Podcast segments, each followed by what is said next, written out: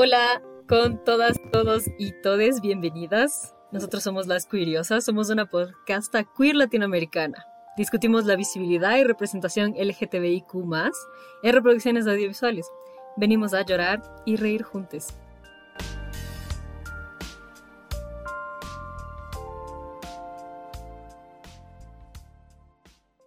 Ahora quiero presentarles a mis bellas curiosas, empezando por Cata. ¿Quién eres, Cata? Cuéntame. Hola, oyentes preciosos. Me voy a presentar, me llamo Catalina, pero quiero que me digan Cata. Tengo 17 años y luego voy a cumplir los 18 en enero. Soy Capricornio. Eh, soy no binario y prefiero los pronombres neutros y también me gusta el agua de Ubu en algún momento de la podcast van a entender qué significa esto. Y soy voladita más U. ¿Y de dónde eres, Cata? ¿Lo dijiste? Ah, verdad. Soy chilene. ¡Viva Chile! ¡Viva Chile! Yes. Yes, queen. Hola, yo soy Arlene. Eh, pues yo soy eh, una mujer lesbiana, feminista, amante de las plantitas, creyente de los signos zodiacales eh, mis pronombres son ella. Prefiero eh, que me llamen en femenino, con el género femenino. Eh, yo soy de México, de, específicamente de la Ciudad de México, tengo 22 años y pues nada, eso. Gracias, bellecita. Hola, mi nombre es Lía. nunca he tenido un apodo porque mi nombre es demasiado corto. Mis pronombres son ella o ella también. Soy de Quito, Ecuador. Tengo 21 años. Me identifico como queer, soy cáncer y soy súper fan de la cultura pop. Uh. Me encanta. A ver, em, yo soy Emma, tengo 23 años, soy psicóloga, mujer, feminista, bisexual. Eh, mis pronombres son ella, pero también ella y, y, y eso. Ya dije que soy de Ecuador soy de Ecuador. Gracias al sarcasmo, ¿no? Uh, Oli, yo soy Petra y soy adicta al amor.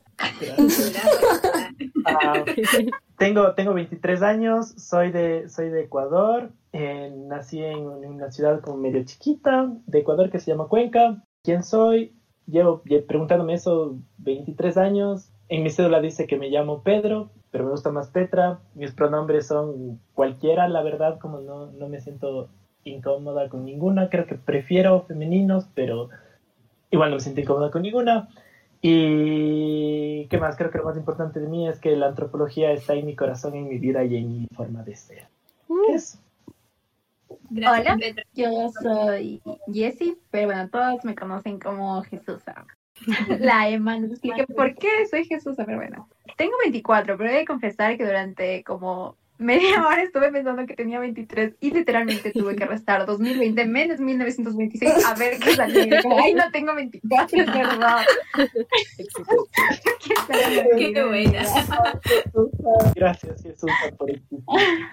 Bueno, soy ecuatoriana, quiteña, pero en algún momento van a escucharme con algún acento medio español, con alguna palabra medio española, y eso es porque me creía en España. Así que todo bien, todo normal, pueden. Esto es así. Eh, bueno, soy bisexual, soy una mujer cis, soy feminista, abortera, y mis pronombres son ella, aunque igual tampoco me molestaría si usaran algún otro pronombre en mí. Puede que él no, jamás, pero ella o así, todo bien. No sabía que te criaste en España. Yo tampoco sabía eso. El secreto. bueno, Lafer.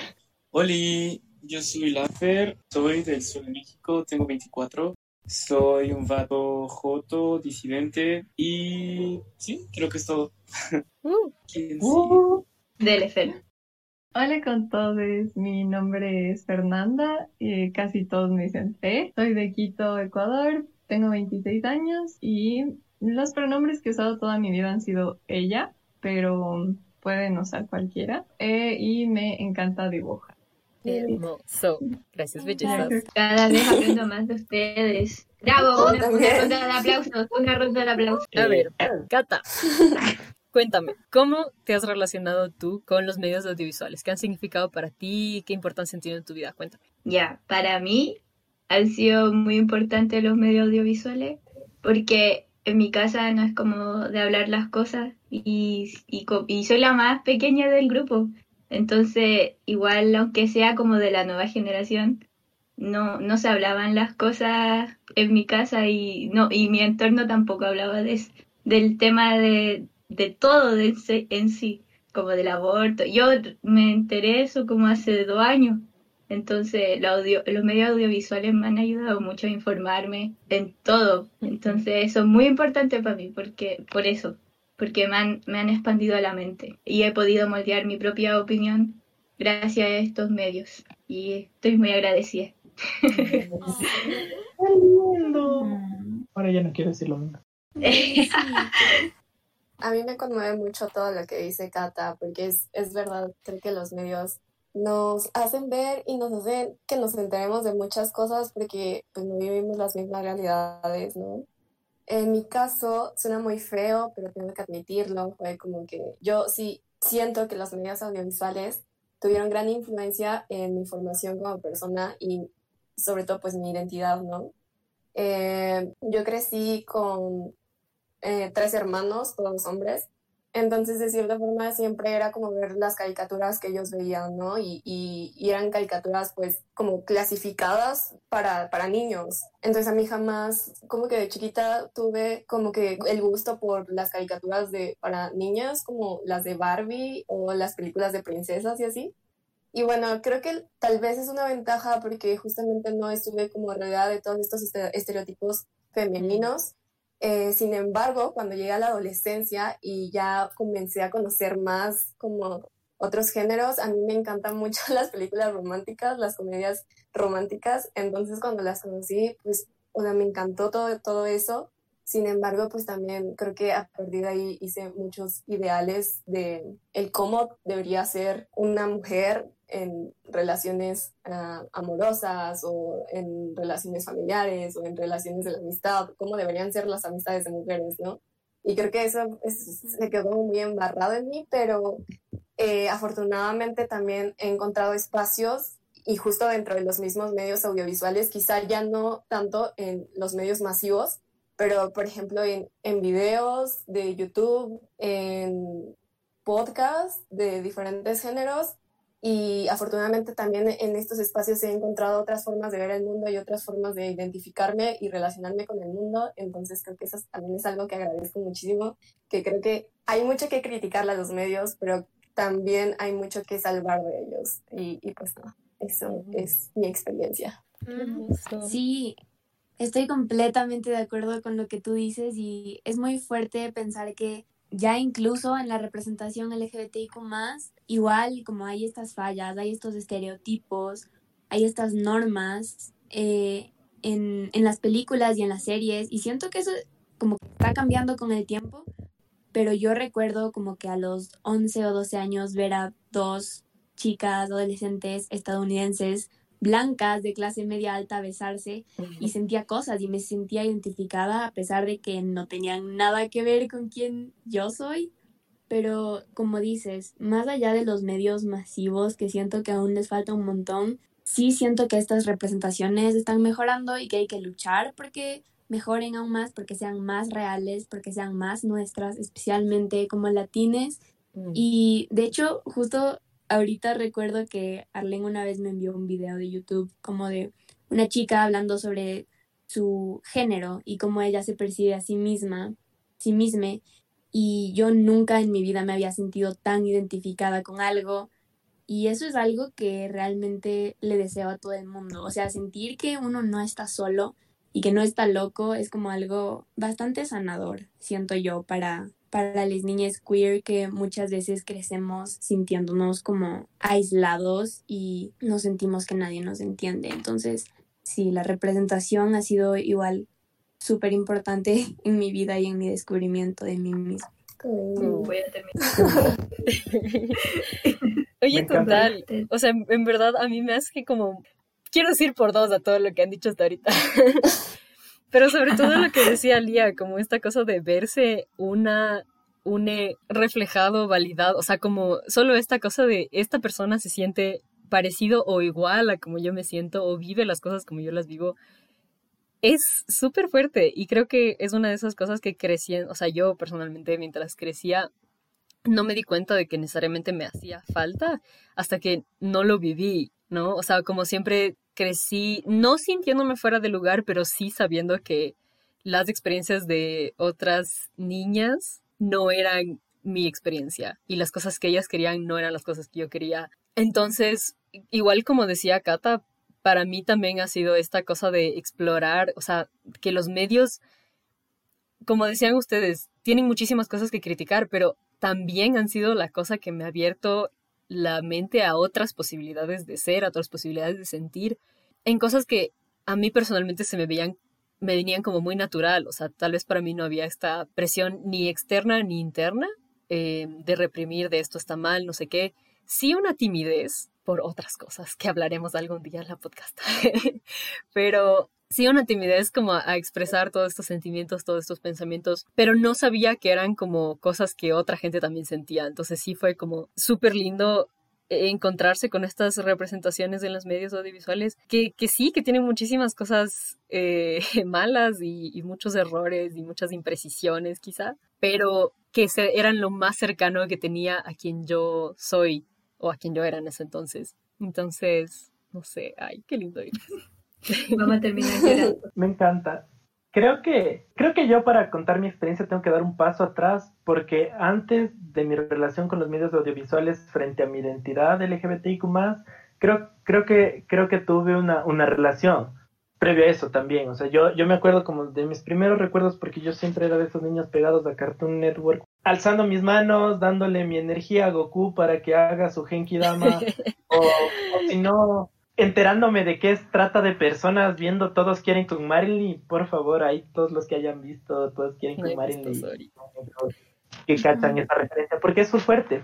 Y siento que desde antes ya, ya construí una relación con medios audiovisuales y con todas las cosas, con series que veía o películas que veía, y, y, y, y las, y, las, y las vivía. O sea, como me encantaba full como tratar de ponerme en, en, en o en los pies del personaje principal o en la o, o, o, tratar de desarrollarme a mí mismo dentro de en ese mundo.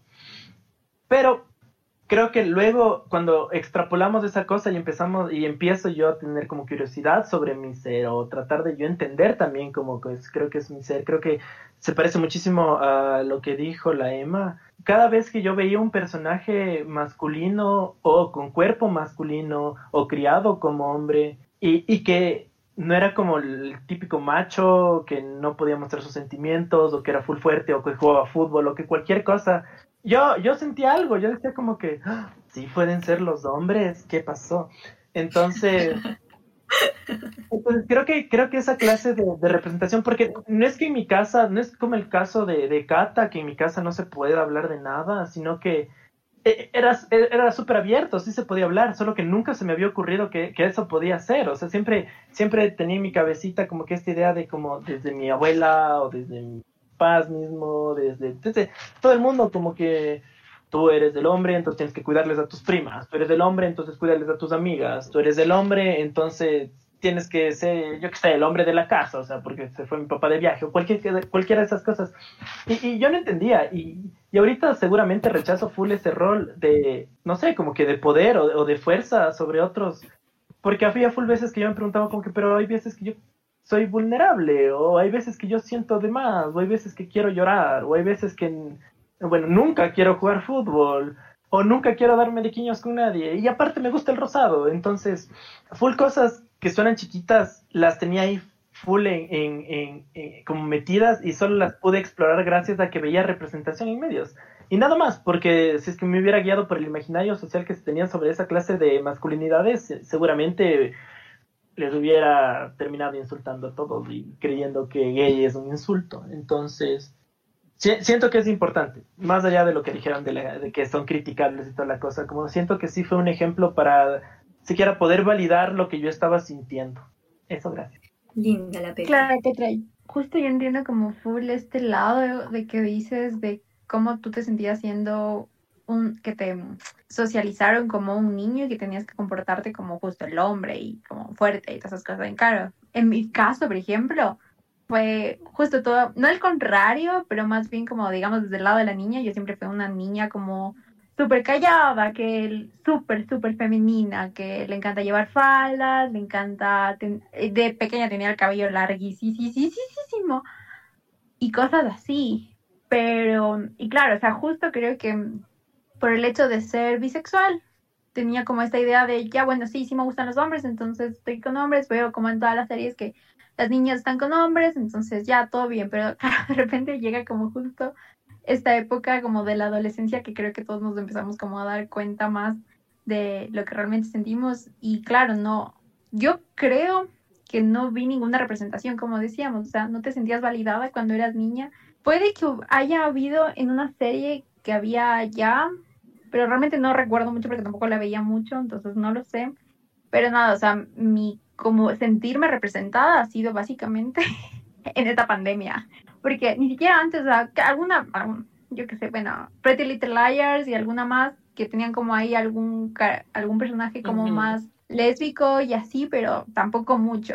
Y creo, ah, también reconocer, ¿no? Que ahora pandemia y todo veo como muchísimas más series, muchas más cosas, entonces veo tantos programas como con contenido LGBT. Yo solo soy tan feliz, tan, pero tan, tan feliz. El otro día justo les mandé como que el tráiler de una serie, una película, y yo solo era como, me encanta, quiero verla, quiero que la veamos juntos y lloremos juntos, porque solo decía, por favor, porque no existía esto antes, porque realmente estamos viviendo, creo que lo que no vivimos cuando fuimos más jóvenes, más adolescentes. Y eso fue el chévere, que a pesar de que todavía falta, todavía falta mucho, por lo menos nos vamos acercando a tener una representación equitativa y real de cómo somos las personas LGBTIQ más. Entonces eso me hace como súper, súper, súper feliz. Sí, full de acuerdo con todo lo que han dicho ya. Am, especialmente en lo que decía Petra sobre cómo esta masculinidad forzada y sí, esta asignación del rol de género así súper hegemónico. Y en mi caso personal, yo creo que también la relación que tengo con los audiovisuales am, a lo largo de mi vida ha sido como una fuga, como un medio para escapar de la realidad brevemente, así como no sé, como en mi vida digo, ah, ya no quiero más como pensar en esto, así que no sé, voy a poner una película o voy a ver esta serie para no pensar más en eso. Y al mismo tiempo tratar de rellenar como sensaciones de soledad y aislamiento social, que ya están fuertemente pronunciados por el hecho de no ser una persona hetera. Entonces, sí, en varias ocasiones cuando empezaba a ver series y películas un poquito con más temática, no sé, de eh, vatos gays o vatos jotos, era como, ah, yo quiero, sí, más o menos, no sé, me gustaría tener una experiencia así, porque, no sé, es algo como que estaba reservado solo para las películas y para las series. Pero ahora es un poquito más diferente. eh, ahora trato de verlas como con una perspectiva un poquito más más crítica. Ya no me identifico tanto con lo que dicen o con lo que presentan todas las series Mm. eh, de temática gay en este caso o homosexual, pero sí. A mí todo lo que han dicho ustedes me ha hecho pensar en igual cómo he crecido con los medios, Em, especialmente algo que dijo Kata sobre que en su casa no se hablaban las cosas, en mi casa era igual. Entonces, todas mis referencias para entender los afectos, las relaciones románticas, eh, venían de la televisión. Todas las cosas que veía en la televisión era amor heterosexual, cis, y en verdad que para mí eh, esa relación con los medios hizo que sea súper difícil cuestionarme mi eh, sexualidad eh, y mi género hasta como súper recientemente. Entonces, en verdad, igual las referencias que tenía a relaciones homosexuales eran generalmente de chicos gays o si no em, relaciones lésbicas hipersexualizadas, construidas desde una mirada masculina. Mm. Em, entonces, en verdad que mi relación ahora con, con los medios ha sido más bien a partir de encontrarme con gente como ustedes con los que puedo hablar eh, de estas cosas. Entonces, más bien ahora, viendo las series o películas del pasado, puedo encontrar todas esas pequeñas referencias, a veces escondidas, a veces súper sutiles, de personajes diversos o de personajes queer que cuando yo era niña nunca les leía así, pero tenía como esta como espinita que decía como aquí pasa algo, aquí me siento algo identificada. Y es más bien a partir de las conversaciones em, con otras personas diversas que puedo encontrar una nueva relación con los medios y puedo como mirar todas estas cosas ahora con una mirada diferente. Entonces, por eso estoy muy agradecida de estar con todos ustedes y poder seguir conversando acerca de las cosas que vemos y de las cosas que vimos y de cómo nos construimos todos a partir de eso. Oh, ¡Qué hermoso! Qué hermoso. Estamos llorando todos. Confirmo, confirmo. Sí, por mí. Les quiero, les quiero. Yo también les quiero. Pero cuéntenme ya, No. metiéndonos así ya de verdad en materia ya. ¿Qué serie les ha marcado la vida? Cuéntame, Cata, bebé. Eh, no sé si conocen Skins. Esa serie. Versión Ay, eh, Reino Unido. Sí. Serie es muy, no sé de qué año, creo que es 2008. No sé de qué año. 2007 creo. Sí, y yo la empecé a ver cuando tenía 10 años. Y entonces ¿Qué hacías mostró- viendo eso a los 10 años? Eh, no sé, llegué ahí nomás. Sí, y como que empecé a conocer mucho, como ya igual es como que habla mucho el tema sobre las drogas y la fiesta y los problemas adolescentes, pero eh, la pareja de Emily. Y, y Lily me, me, me llegó me llegó demasiado. Y Sí. fue como, creo que fue el como el desatador de, de empezar a cuestionarme. Fue ahí cuando empecé a ver esa serie. Y, y como que lloraba y, y no sabía por qué sentía estas como cositas en la guata cuando veía que se besaban o, o no sé, que se sentía como lindo, que, que como, como me sentía identificada, ¿cachai? Pero no, no lo sabía, porque igual uno, porque igual me crié como en un ambiente súper machista, entre comillas. Entonces, para mí era muy recurrente y normal, disculpen, escuchar insultos como gay. Entonces, el insulto gay era muy, era muy usual en mi entorno. Entonces, empezar a ver eso para mí fue como, wow. Así, wow. Y me empecé a sentir muy identificada. Igual no sé si fue a los 10 años. Bueno, fue como entre los 10 o los 13, no sé. Bueno, por ahí. Pero eso, Skins lo llevo en el corazón. Y Mm. por eso también tomo mucho agua de U. Me encanta. Es culpa de Skins y Efi. Maldita Efi. Sí. ¿Y tú, Berlen? A ver, ¿cuál fue tu Es que no sé si me crean o no, pero les juro que yo también había estado pensando en skins. No, Este, Impacto, mucho impacto. Una buena, buena. Pero, pero justo creo que, o sea, y quiero contarles de aquí, es que justo cuando yo empecé a ver skins, me acuerdo que igual, o sea, estaba en la secundaria, no recuerdo cuántos años tenía, pero estaba en la secundaria.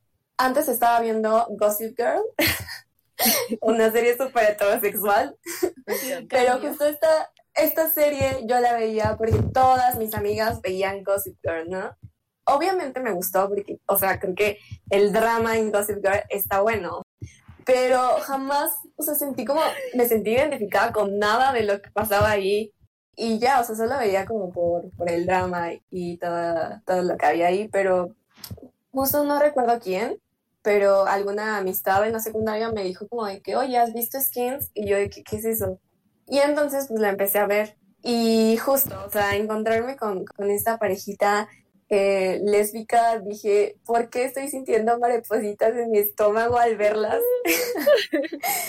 y, y entonces, eh, ah, porque justamente a la par, también en este entonces escuché una canción de Katy Perry, la de I Kiss a Girl.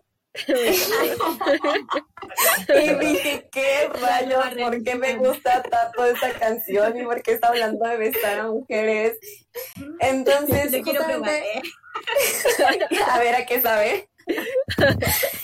y entonces justamente am, en los chismes de secundaria alguien dijo como de que, oigan, es que Katy Perry es bisexual. Y yo jamás había escuchado este término y dije, ¿qué es ser bisexual? Y entonces pues sí les pregunté como, de, oigan, ¿qué es ser bisexual? Se burlaron de mí un rato y después ya me dijeron que era ser bisexual. Y dije como de, "Mm, creo que soy bisexual. Pero justamente todo esto pasó así como en, en el mismo año, ¿no? Gossip Girl, Skins y Katy Perry fueron mis tres detonantes de identidad. Pero pues nada, o sea, fue, fue un gran año. Lloré mucho, pero también me descubrí mucho. Entonces creo que estas son como las tres cosas que me marcaron y hasta la fecha las... Ahorita ya las recuerdo con mucho cariño. En su momento fue un tornado de emociones, pero estuvo cool pasar por eso. Mm. Sí, o sea, no puedo creer que hayamos coincidido, pero yo igual quería hablar de skins.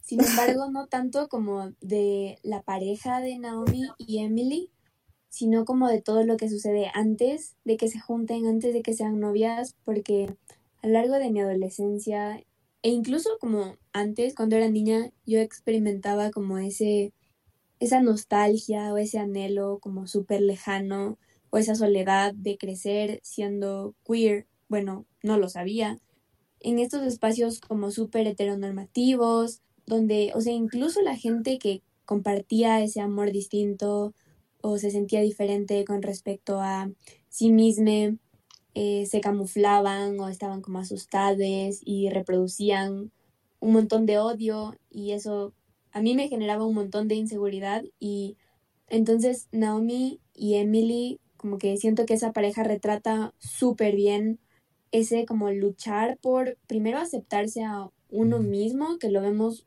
bastante con Naomi, como súper conflictuada con lo que siente por Emily, y de ahí también ser Ujú. aceptado como por los demás, por tus papás, por tus amigos, y todo ese dolor como de no poder amar libremente a alguien, e incluso cuando se lo gritas al mundo, que no puedas tener una relación sana o una relación como el resto de tus amiguites heteros, porque tienes unas circunstancias terribles por el hecho de que te gusta otra mujer. Entonces, eso siento que me marcó un montón, como que los momentos felices de Naomi y Emily, yo los vivía bonito, también sentí estas mariposas, pero los momentos como tristes y dolorosos, siento hasta ahora en mi corazón como lo que sentí cuando, cuando vi eso y me di cuenta que, que lo más probable era que esa misma vaya a ser mi realidad. Qué fuerte. Eso. Oh, No, eso está súper Muy fuerte. fuerte, Skins.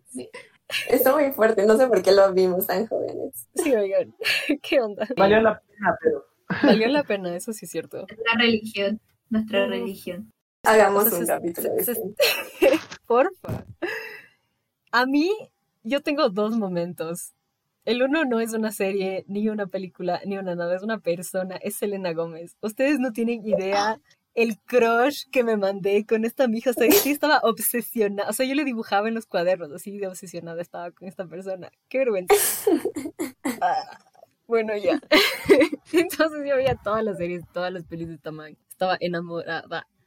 Pero nadie mencionó Glee, me duelen en mi corazón. Pero Uy, ahí, ese fue mi primer encuentro. Antes de Skins yo vi Glee. Y... Qué bonita infancia. Ajá, entonces ahí viéndole a Santana como en todo su viaje. Porque Brittany, o sea, creo que ella no tiene tanto conflicto, ella es más como, bueno, está ahí, como... ok. Pero la. Santana, creo que me identificaba full más con ella, no necesariamente por la situación familiar, sino más como por temperamento y aparte es, me parecía guapaza, entonces era como, ay, te amo. Pero esa fue la primera vez que me encontré con el término eh, lesbiana y la primera vez que caché toda esta cosa de la eh, diversidad sexual y así. Entonces, sí, sí, sí, Skins vino mucho después, lo siento, pero sí, igual lo disfruté full. En esta podcast también se le aprecia y critica a Glee. Por supuesto. Hay gran diferencia entre quienes crecimos con Skins y quienes crecieron con Glee, Existen dos tipos de personas. Soy una depresiva que toma mucha agua de Ubu.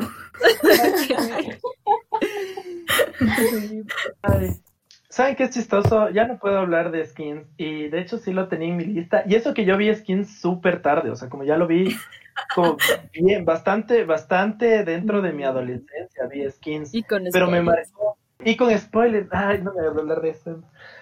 Y, y me marcó full, eh, siquiera, o sea, uno por un lado, como que toda, toda la escena del, del, del spoilers, eh, por si acaso, toda la escena del, del blowjob del Maxi al, al que eso, eso me dejó como que con un calorcito en el cuerpo que no había entendido antes. Pero más allá de eso, creo que fue mi primer paso sin saberlo a entender sobre salud mental, porque después de Mm. toda el- la montaña rusa emocional que es de esa serie, me quedaba un sentido de vacío que en esos momentos yo no podía interpretarlo como depresión y después de años me di cuenta que, wow, era depresión. Entonces, me ayudó full a ver eso o a entender eso o a, o a entender siquiera la importancia de cómo la salud mental es, es, es importante en mi vida. Pero bueno, ya, sigue sin hablar de, de skins. Bueno, ya, lo último de hablar de skins, tengo que decir que la última parte en, en skins, en, en Fire, cuando está la Naomi, la Emily ahí en el hospital, ahí se hizo una canción. No, querida. Ya, ok, ok. Ya no voy a hablar de skins porque ustedes siempre hablaron, porque ya hablaron de esto. Pero yo tengo, más que una serie súper representativa, tengo un personaje de cuando, en serio, de cuando era chiquitita, chiquitita, así, pero como una bebé. Y es el Carlitos de Rugrats. Como Ay, qué lindo. siento que él era, yo me sentía tan identificado con él y siempre me parecía como que, wow, siempre le molestan a él porque es como full suavecito y es como que full lindo y nunca hace nada y no hace daño y digo como que, ay, yo soy él. Y siempre verle a él era como que, ay, Carlitos, te amo y le odiaba al Tom. Y otra serie que, que es más importante aún más porque creo que eso me hizo como sacar mi, mi lado totalmente femenino es, um, no sé si es que han visto es esta serie de Nickelodeon que se llamaba eh, el Club Wings, Ah, pero sí. son de sí. estas mijas que se transforman en hadas. Sí, estaba que me-. Ya, me. A mí me encantaba esa serie, como me encanta, hasta ahorita me encanta, voy a confesar. Y, y me daba full vergüenza decirle a la gente que me gustaba esa serie. Porque, o sea, yo sabía, tenía mis amigos que obviamente que, que ellos sabían que eso existía y decían como que, brother, ¿cómo vamos a estar viendo eso? Y yo como, de ley, ¿cómo vamos a estar viendo eso? Jaja. Pero no, porque salía, no sé, como que sacaba, sacaba un lado de mí que, que, que no lo entendía en esas épocas y me hacía sentir cosas que no, lo, no las comprendía y, si- y siento que me marcó full porque dijo como que, "Ay, mira, eso es sororidad, yo quiero eso con alguien. ¿Dónde están mis sororas? Entonces, lo a mí que más me marcó son series animadas, más que nada. Como el Club Wings. Les, les dejo, ya que me- no me dejaron decir skins, Club Wings. Club Wings. Linda infancia. Eso fue full de bebé. A ver, yo, a ver, voy a hacer la confesión. No, nunca he visto skins. ¿Qué es eso? O sea, no sé qué es, pero no me entendí. ¡Fuera! ¡Fuera! Que te pierdes. No, sí he visto, pero la vi como full después, como que hace full, full años, bueno, no años, pero full tiempo ya había empezado y yo así como, ¿qué es esto? Pero, o sea, pensándolo, y para mí la serie que fue como decirme, o sea, no decirme, pero tal vez como que confirmarme que me sentía atraída por las chicas y que eso era posible y que no, no estaba loca y cosas así, podríamos decir, no sé. Era Pretty Little Liars, que para nada tiene nada que ver como cosas, esa no es su trama, ese es, no creo que era su objetivo en ningún momento, pero simplemente ver a la Emily, que creo que se llama Ujú. Shay o algo así en la vida real, Ay, sí, la. Sí. verle como tan, tan linda y besarse con esta otra chica, que no la recuerdo muy bien, pero o sea, eh, o sea, pero verlos así, es decir como, wow, son tan hermosos los dos.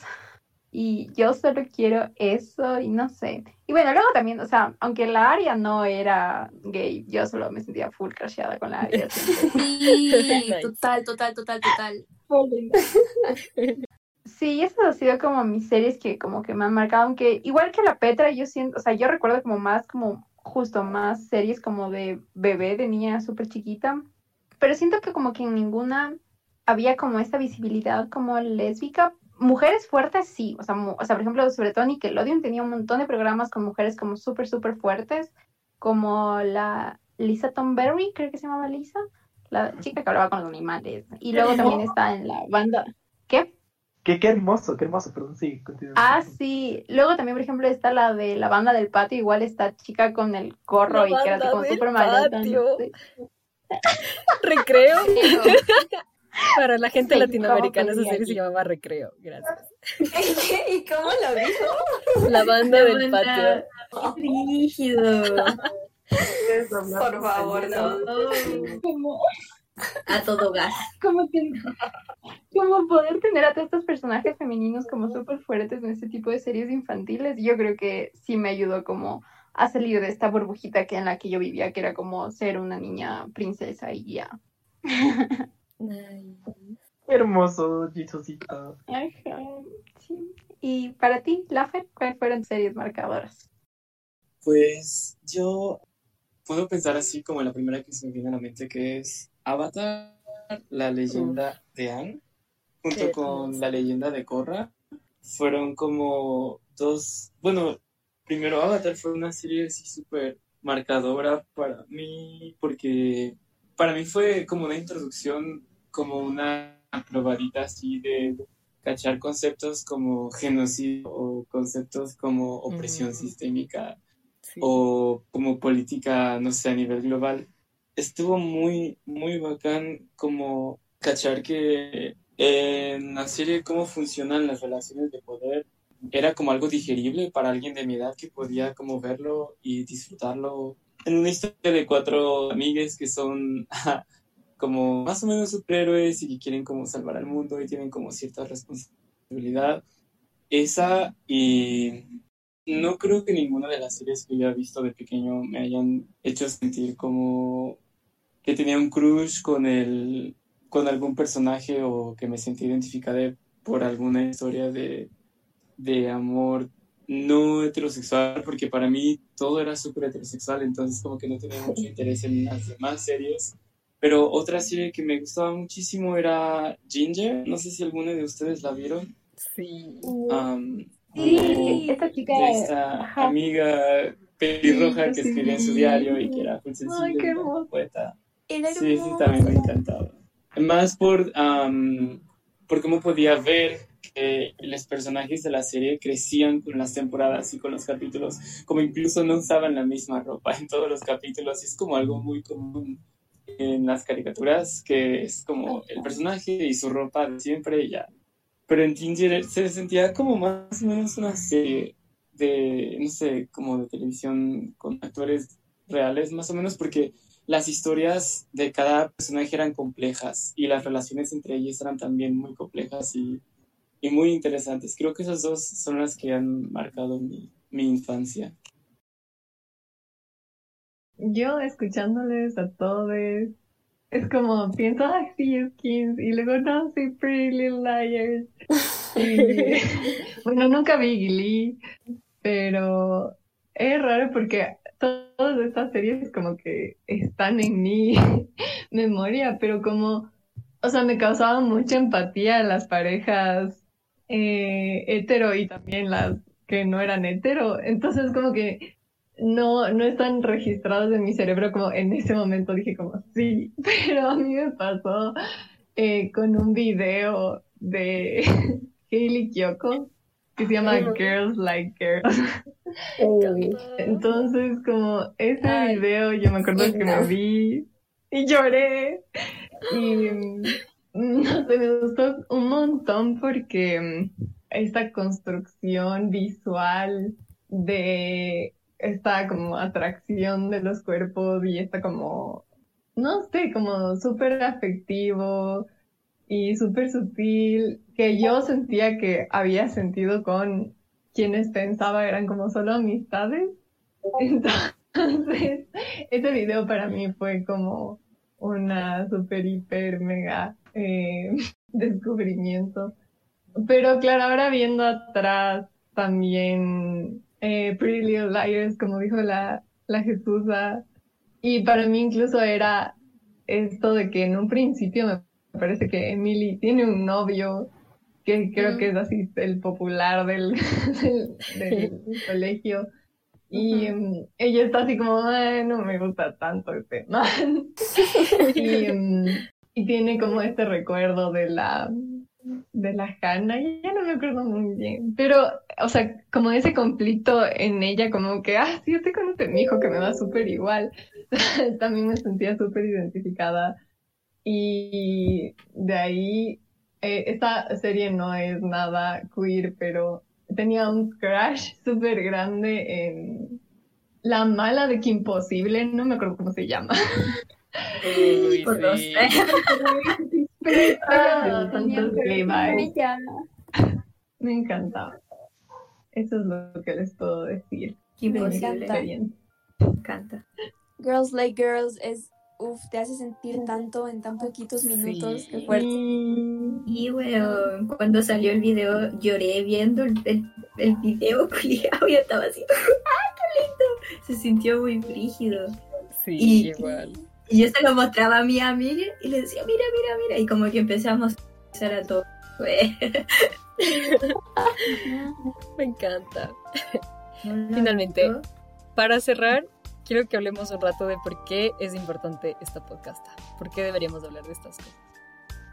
A ver, yo creo que primero deberíamos entonces explorar lo obvio, ¿no es cierto? Como que, que en esta podcasta vamos a hablar sobre medios audiovisuales y explorar la representación LGBTQ que tiene. Y, y esto es sumamente importante porque nos parece que no hay muchos medios en donde cuales se pueda tener como que una discusión o un análisis a profundidad sobre estas representaciones y ver al mismo tiempo qué opinamos personas comunes y corrientes sobre eso, porque aquí nadie es crítico de cine ni nadie es de experto de LGBTIQ+, solo, solo somos personas que viven y que sienten y, y eso es lo importante, como poder ver y saber cuál es esta impresión o esta opinión que tenemos las mismas personas LGBTIQ+, sobre cómo se nos representan en otros medios. Creo que ese es un primer punto. Yes.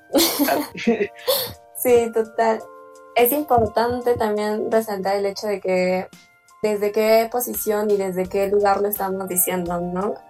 Creo que muchas personas dirían como, ¿y por qué debería escucharles a ustedes, no? ¿Por qué debería escuchar a no sé cuántos ecuatorianos están aquí?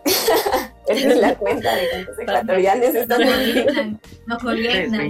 Justamente creo que el hecho de que estemos ubicados en diferentes países latinoamericanos, con una perspectiva latinoamericana, con una experiencia propia, es súper enriquecedor. Y creo que el objetivo de, esta podcast es, es eso, escucharnos entre nosotros, crear este círculo de discusión. Y teniendo sobre todo en cuenta que que nosotros para nada vamos a tener la verdad absoluta. Y, y justamente lo que buscamos con esta podcast es poder escuchar otras voces, ¿no? Un objetivo que tenemos todos en esta podcast es que en algún momento, en algún futuro, podamos tener invitados que también vivan esa experiencia y, esos sentires, escuchar a esas personas, ¿no? Y a nosotros estamos muy emocionados porque al fin podamos hacer algo así y discutir estos temas que obviamente son bien importantes y que deberían estarse discutiendo siempre, y eso, creo que todo el tiempo vamos a estar cuestionándonos, por algo somos las curiosas, eh, estamos llenas de, de, dudas, de preguntas, que vamos a seguir explorando y esperemos que podamos contar con ustedes también para explorarnos. Vamos a estar intentando estar activas en redes sociales para que creamos esta comunidad. Además de una podcasta, es importante crear comunidad dentro de la comunidad LGBTIQ+, ¿no? Entonces, pues nada, creo que ese es nuestro principal, de nuestros principales objetivos y, y ojalá estén emocionados igual que nosotros. Y pues nada, bebecitos, mucho amor. ¿Alguien más quiere decir algo?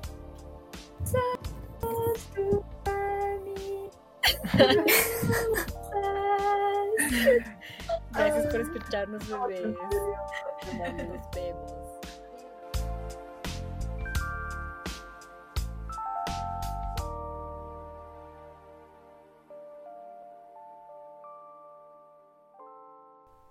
Les agradecemos a todas, todes y todos por escucharnos.